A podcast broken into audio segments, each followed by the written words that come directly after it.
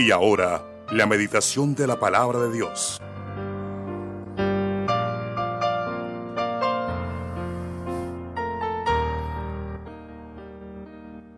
En esta mañana hablemos un poco de la vida disciplinada del creyente. Para todo en la vida hay que tener disciplina. Para todo, para todo. Definitivamente hay que ser disciplinado.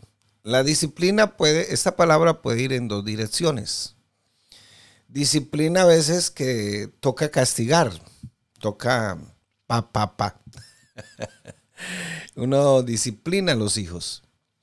Eh, a veces Dios lo disciplina a uno y Dios tiene que azotarlo a uno a veces. Y, y eso no es para nuestro mal, es para nuestro bien. Dios nos ama tanto, pero tanto que Él no nos cumple todos los caprichos que nosotros queremos, porque nos ama tanto. Eh, ¿Se acuerdan de la película Poderoso, Poderoso? No sé si ustedes la vieron. Bueno, yo la vi, particularmente la vi, porque pues me llamó la atención. Eh, sobre todo por el actor que estaba ahí. Pero hubo una parte que me llamó la atención de que empezó a recibir muchas peticiones, poderoso empezó a recibir muchas peticiones. Y él en medio de su desespero, porque aparte de ser hombre, pues era Dios. Entonces eso lo desesperó y él recibía las peticiones en un computador, en un, en un ordenador. Y a todas les puso que sí. Cuando le puso que sí a todas, se le formó un caos aquí en el universo. Porque todo el mundo tiene sus deseos, sus caprichos. Eh, a veces no son ni siquiera necesidades. Por eso el apóstol Santiago dice, ustedes no reciben porque no saben pedir. Bueno, la vida disciplinada puede ir en esas dos direcciones. También la vida disciplinada puede ir en la dirección, por ejemplo, de, entrenarse de ser eh, constantes como en un entrenamiento. Y por lo general, esa palabra disciplina en ese sentido aplica lo que sabemos que es esta palabra que se conoce como sistemáticamente. Si no, pregúntele a un soldado, tiene que tener una disciplina en todo. Se llega a descuidar, por eso hay un dicho que dice, soldado avisado no muere en guerra. Tiene que ejercer un entrenamiento impresionante porque esa es una vida disciplinada. Bueno, el cristiano también ha sido llamado a vivir una vida disciplinada. No una vida desordenada, porque por lo general cuando no somos tan disciplinados, entonces aprendemos mal. Y usted sabe que desaprender es terrible. Aprendemos malas cosas. Y cuando aprendemos malas cosas, pues practicamos mal los conceptos de Dios y por eso cometemos tantos errores. Dice primera de Timoteo capítulo 4 versículos 7 y 8. Desecha las fábulas profanas y de viejas. Y este de viejas es literal viejas. Suena como raro, pero es literalmente así, viejas. Entonces desecha las fábulas profanas. O sea, esos cuentos que no te van a enriquecer, esos cuentos anti Dios, esos cuentos que van en contra de los verdaderos conceptos apostólicos que están en la Biblia, que hay por montones. Créame lo que hay por montones. Profetas, profetas, apóstoles, por aquí, por allá. Y habla el apóstol tal, y habla el evangelista tal, y habla el coach tal, y habla el motivador evangélico tal. Eso por todos lados. Pero a veces y aunque no veo que tengan todo sea malo, porque alguna cosita buena, alguna cosita buena tendrán, nosotros podemos notar que, que estas personas tienen malos conceptos apostólicos y por eso se hacen llamar profetas, se hacen eh, llamar evangelistas, salmistas, etcétera, etcétera, como más bien buscando la tendencia que el hombre busca porque el hombre buscará siempre darse la gloria, porque el hombre es un ladrón de gloria, así de sencillo. Por eso somos ególatras, en otras palabras. Pero dice aquí la palabra, desecha las fábulas profanas y de viejas. Parece ser que en esa época había como algunas mujeres por ahí involucradas en todo ese chismerío, ese cuento, todas las fábulas profanas que visitaban de casa en casa y hablaban a la gente y distraían a las mujeres sobre todo para que no fueran buenas esposas. Bueno, gracias a Dios eso por aquí no pasa. Eso es por allá en la China. Pero, y, nos manda aquí el apóstol, ejercítate para la piedad. Eh, eh, si es bien cierto, mm, la salvación no es por obras, es por gracia, dice la palabra. Todo es por gracia. Si estamos aquí, es por gracia. Si tú tienes un carrito, es por gracia. Si tú eh, vistes bien, es por gracia. Si tú, bueno, todo es por la gracia de Dios. Hasta los problemas son por la gracia de Dios. Pero el Señor dice aquí, ejercítate para la piedad. Entonces, si bien es cierto, vuelvo y le repito, la salvación es por gracia. Hay algunas obras que sí nos toca hacer para poder permanecer firmes en la fe. ¿Cuáles obras? Hay que leer la Biblia hay que asistir al culto. ¿Y sabe por qué asistimos al culto? No porque el pastor me lo ordene. Sin embargo, la Biblia dice, obedece a vuestros pastores. Sin embargo, el que cita al culto no es el pastor. Si tú lees detenidamente la Biblia, el que cita al culto es el Señor.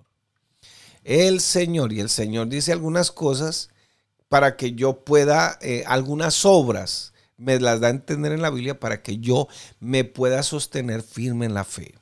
Ir al culto, leer la Biblia, este, orar, meditar en la palabra del Señor. Entonces, esas obras sí hay que hacerlas constantemente si queremos mantenernos en el Señor. Y eso es un ejercicio. Eso no se aprende de la noche a la mañana, porque nosotros tenemos la tendencia a hacer cualquier otra cosa menos buscar al Señor. Usted está viendo Netflix, está viendo la serie, está leyendo cualquier otra cosa, cualquier actividad está haciendo, pero usted apagó, hizo esto, otra, voy a ir a orar y a leer la Biblia, automáticamente empezaron los problemas. Automáticamente.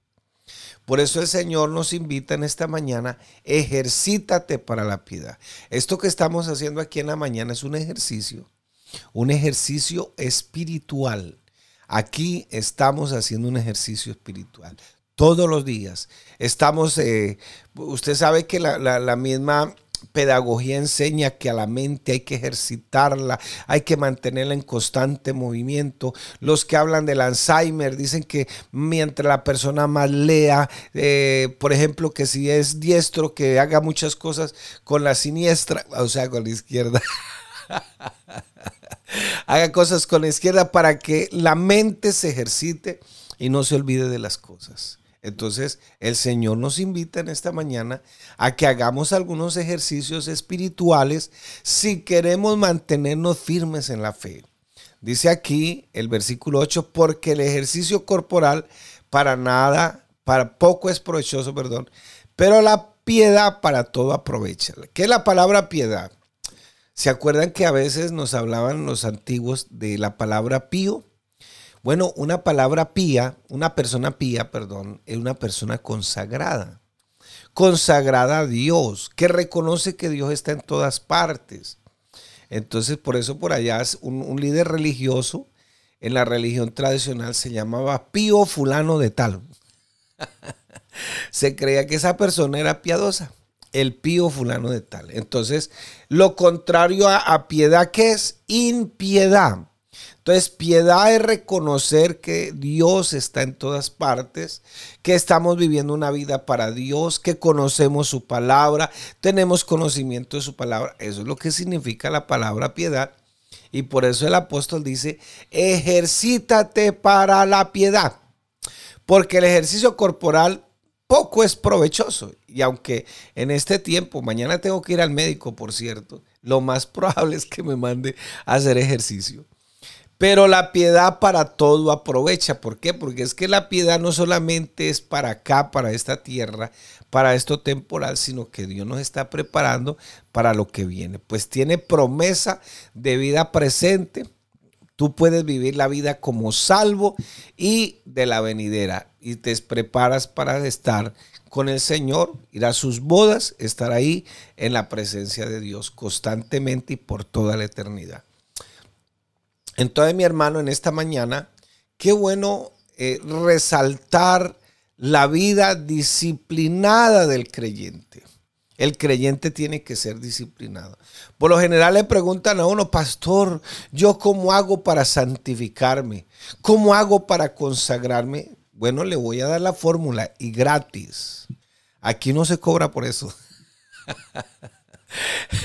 Gratiniano, como dicen los muchachos aquí en Colombia. Gratiniano. Bueno, la fórmula es involúcrate en la obra de Dios. Así de sencillo. Cuando tú te involucras en la obra de Dios, estás ocupado, te estás ejercitando continuamente. Por eso a veces es bueno que estar en la refán, es bueno que estar aquí, es bueno que apoyar. Por cierto, hoy a las 6 de la tarde tenemos, perdón, a las 7 de la tarde, 7, 6, 6, 7, nuestra líder de crecimiento espiritual con todo su comité y la iglesia, por supuesto, tenemos una hora de oración orando por la asistencia a los cultos, por los hermanos que tienen problemas, por los hermanos que se conectan diariamente aquí, que la palabra crezca, que dé resultados, que nos podamos ejercitar para la piedad. No, y lo más curioso es que dice el apóstol para la piedad. O sea, esto no es casualidad que diga esas palabras, para la piedad. O sea, ejercítate para la piedad, no, para que la chocolatina se te muestre mejor, los ejercicios, todo eso, etcétera, etcétera. No, aquí es para la piedad, o sea, para el Señor. Así como es posible que una persona sin tener una buena alimentación, sin hacer ejercicios físicos, viva saludablemente, es imposible que una persona que coma saludablemente, haga algunos ejercicios bíblicos, pueda vivir saludablemente. Así también le sucede al cristiano. Es imposible vivir una vida piadosa sin practicar ciertas disciplinas espirituales que nos van a, poder o nos van a permitir vivir como Dios exige, como Dios demanda, como Dios quiere. Eh, usted tal vez se aprendió el Padre Nuestro de memoria. Bueno, yo me lo aprendí de memoria. Y entonces el Padre nuestro decía, Padre nuestro que estás en los cielos, santificado sea tu nombre. Hágase tu voluntad aquí en la tierra como se hace en el cielo. Sería interesante saber cómo es que se hace la voluntad de Dios en el cielo. ¿Cómo se hace? Porque Dios quiere que se haga su voluntad aquí en la tierra como se hace en el cielo. Bueno, ¿será que los ángeles refunfuñan cada vez que los mandan a algo? ¿Será que, ¿Será que los ángeles cuestionan a Dios en sus órdenes, en sus mandamientos? No, no, no, para nada. Ellos simplemente obedecen así no les guste. Entonces, eso es hacer la voluntad de Dios aquí en la tierra como se hace en el cielo. Ay, Señor, pero tal cosa, Señor, tal cosa. Entonces, ejercitándonos para la piedad, podremos vivir una vida cristiana saludablemente, saludable. Y nuestra meta es aprender a desarrollar esa vida piadosa. Nuestro más serio problema en nuestra vida no es la falta de asistencia a la congregación, es la falta de pasión por el Evangelio. Nos falta pasión a veces, la falta de apoyo financiero, la falta de oración, la falta de estudio de la palabra. Es la falta de intimidad con Dios, el Señor Todopoderoso. Y para tener intimidad con el Señor existen algunas disciplinas, algunas prácticas bíblicas, bueno, etcétera. Y todo eso es a mantener los canales abiertos con el cuartel general, porque muchas veces necesitamos el apoyo aéreo y tenemos que comunicarnos con él. Bueno, eso es lo que nos da a entender el apóstol Pablo en Efesios 6 tenemos que estar bien con el cuartel general que cuando estemos ahí, Señor, estoy pasando por este momento, manda apoyo aéreo. Pero hay que mantener esos canales abiertos continuamente. Entonces, tenemos que estar enfocados.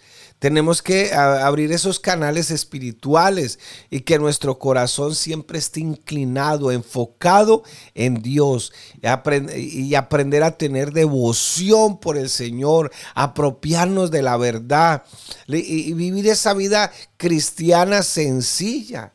No darnos mala vida. Y porque por todo tenemos presión, pero es que ¿por qué tienen que prohibirme esto? ¿Por qué tienen que prohibirme aquello? Porque tienen, no, aquí nadie prohíbe nada, simplemente nosotros vivimos para nuestro gran Dios y Salvador Jesucristo y siempre le decimos, Señor, queremos hacer tu voluntad aquí en la tierra como se hace en el cielo, pero cuestionamos a Dios, sus leyes, sus mandamientos. Entonces, la disciplina en la vida cristiana nos puede salvar de muchas cosas, muchísimas. Entonces, cuando hay disciplina en la vida cristiana, hay consagración, hay santificación y todo eso está ahí puesto por Dios, pero nosotros a veces no lo buscamos. Entonces, mi hermano, en esta mañana, está, aquí madrugamos a hacer ejercicio. aquí nos estamos ejercitando para la piedad. Aquí estamos continuamente ejercitándonos para la piedad. Y Pablo nos ordena, eh, voy a leerle la nueva traducción viviente, desecha las fábulas profanas y de viejas. Ah, no, eh, aquí le estoy leyendo en la, nueva, en la versión Reina Valera. Ejercítate para la piedad porque el ejercicio corporal para nada es provechoso, pero la piedad para todo aprovecha, para todo, pues tiene promesa de vida presente y también tiene promesa de venidera. Porque es que los cristianos tenemos un problema. La mayoría creemos que la Biblia es solamente para los, los amigos. Ya como yo acepté al Señor, yo ya, ya, ya, listo. No, no, no. Aquí nos matriculamos en la Universidad de Dios y aquí todos los días aprendemos algo. Si, si hay algo poderoso que tiene que suceder en nuestra vida, créamelo hermano en esta mañana, es que usted sale, el lunes salimos, salimos a trabajar y, el mundo empieza a enseñarnos su filosofía, nos inunda por aquí, nos inunda por allá, quiere inculcarnos, quiere enseñarnos. ¿Cuál es la única manera de contrarrestar todo eso? Pues asistiendo al culto, predicándonos el Evangelio. Al fin y al cabo el Señor dice que el Evangelio es el poder de Dios para la salvación a todo aquel que cree. En palabras sencillas, Pablo nos está diciendo, desecha todas esas ideas de quienes han envejecido en la congregación, pero no han madurado. Cuidado pues con sus ideas legalistas, religiosas, aunque parece a veces una doctrina genuina, ellos quieren enseñar a vivir una vida cristiana que no conocen. Y hoy que salen tanta gente por las redes, tanto, tanto chacharachero, tanta cuestión, tanta verborrea, como dicen por ahí, tanta cosa que salen por las redes. Entonces, a Dios hay que tomarlo en serio. Hay que tener intimidad con el Señor. Tenemos que aprender a vivir piadosamente. No podemos tener una vida sedentaria en el Señor y no, porque si no, nos, de pronto nos da sobrepeso espiritual. el ejercicio físico pues es útil eh, y hay que practicarlo, es lo que nos manda el médico, pero no evitemos las prácticas disciplinarias de la vida espiritual que nos van a enseñar a mantener una buena intimidad con Dios y nos estarán preparando para la eternidad tanta insistencia de Dios en que nos guardemos, en que vivamos una vida piadosa, en que acatemos sus leyes. Debe ser que Dios tiene algo bien grande preparado para nosotros.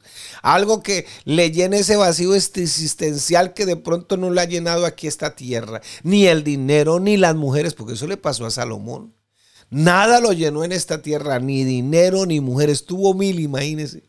Imagínense, le ganó a la mayoría de los artistas mil mujeres, dinero por montones. Incluso algunos, eh, algunos comentaristas dicen que la casa de Salomón era más bonita que el templo. Imagínese usted, más grande que el templo. Se pasó de maracas, como decimos. Se pasó. ¿Por qué? Porque eso es lo que nos gusta a los seres humanos. Y todo, y buscó aquí, buscó en el trabajo, se capacitó, buscó aquí, buscó y no encontró nada. Todo era un vacío existencial. ¿Y sabe qué tiene que decir Salomón a la final? Cuando escribe Eclesiastés, eh, dice, el todo del hombre es Dios. El todo del hombre es Dios. Puedes matar en esta vida, podemos matarnos. Y no es que estoy diciendo que uno tiene que ser un vago y no salir a trabajar y no tener, eh, no tener metas y sueños. No, no, no, no, no, no, no. Pero eso, eso pasa a un segundo plano cuando Dios está de primero. Y Dios proveerá. Una de las cosas que le admiré a mi abuelo es que mi abuelo fue un hombre tranquilo, tranquilo. Se daba el lujo de pasear todos los años. Se iba un mes completo de paseo. ¿Y sabe qué vendía él? Él tenía un negocito donde vendía huevitos, vendía condimentos, vendía aceite así que de a poquitos. Con eso, con eso se sostenía. Y uno mátese por aquí, mátese por allá y haga aquí y haga trampas y haga esto y haga lo otro porque hay una ansiedad.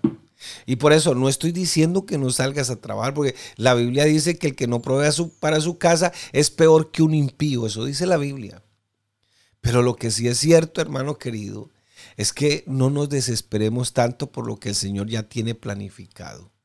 ¿Acaso las aves, no dice el Señor, no, hay que trabajar, hay que ser diligente, porque sobre todo pues hay que dar muestras de que el Evangelio está con nosotros. Entonces dice 2 de Timoteo 3:12, y también todos los que quieren vivir piadosamente en Cristo padecerán persecución. Tito 2.12 dice, enseñándonos que renunciando a la impiedad y a los deseos mundanos vivamos en este siglo sobria, justa y piadosamente enseñándonos, eso es lo que nos enseña el Evangelio, que a renunciar, a renunciar a todo lo impío de este mundo y a todos los deseos mundanos, para que vivamos aún en este siglo sobria, o sea, con los pies en la tierra, no dominados por el vicio, dominados por cualquier doctrina, no, justa y piadosamente.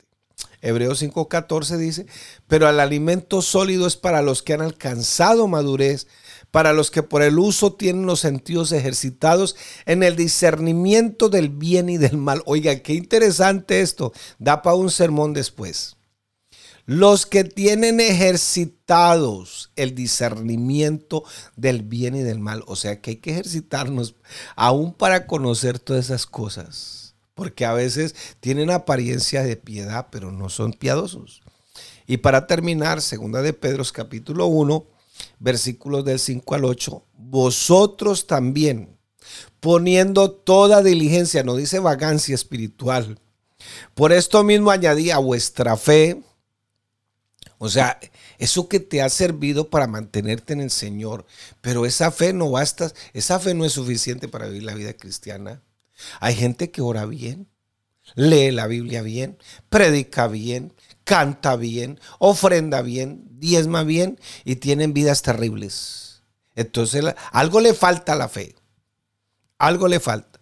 Y, Pedro nos está diciendo que a la fe hay que añadirle virtud. ¿Y qué es la virtud? Claro, en la palabra en el contexto. Si usted la busca en el diccionario, la palabra virtud aparece como poder. Ay, nos encanta esa palabra porque suena mucho con el pentecostalismo nuestro.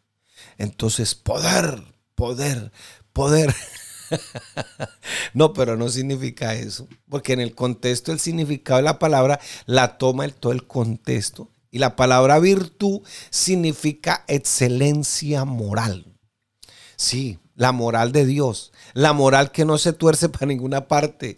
Hombre, hombre, mujer, mujer. Así de sencillo. Esa es la moral de Dios. Huye de la fornicación, es la moral de Dios. Huye de los... esa es la moral de Dios.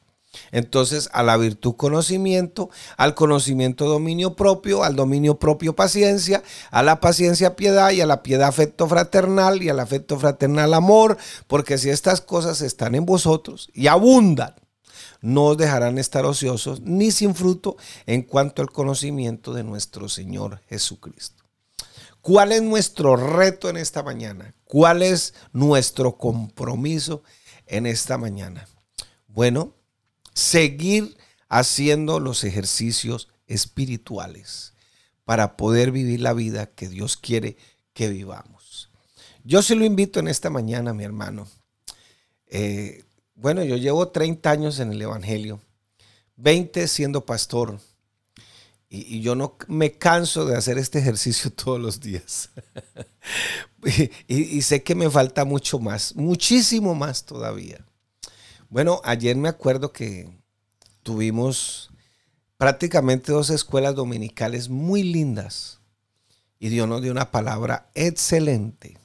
Y no me canso de estos ejercicios, precisamente porque busco que el Señor siempre nos dé una palabra, que, estemos atentos. Entonces, mi hermano, ¿cuál es el ejercicio en esta mañana? Pues consagrar nuestra vida al Señor, hacer lo que el Señor nos manda, ejercitarnos constantemente, sacar el tiempo que se necesita para poder adquirir el conocimiento, aprender de la palabra del Señor. Así que mi hermano en esta mañana lo animo a que siga ejercitándose para la piedad. El ejercicio puede ser provechoso, pero más la piedad.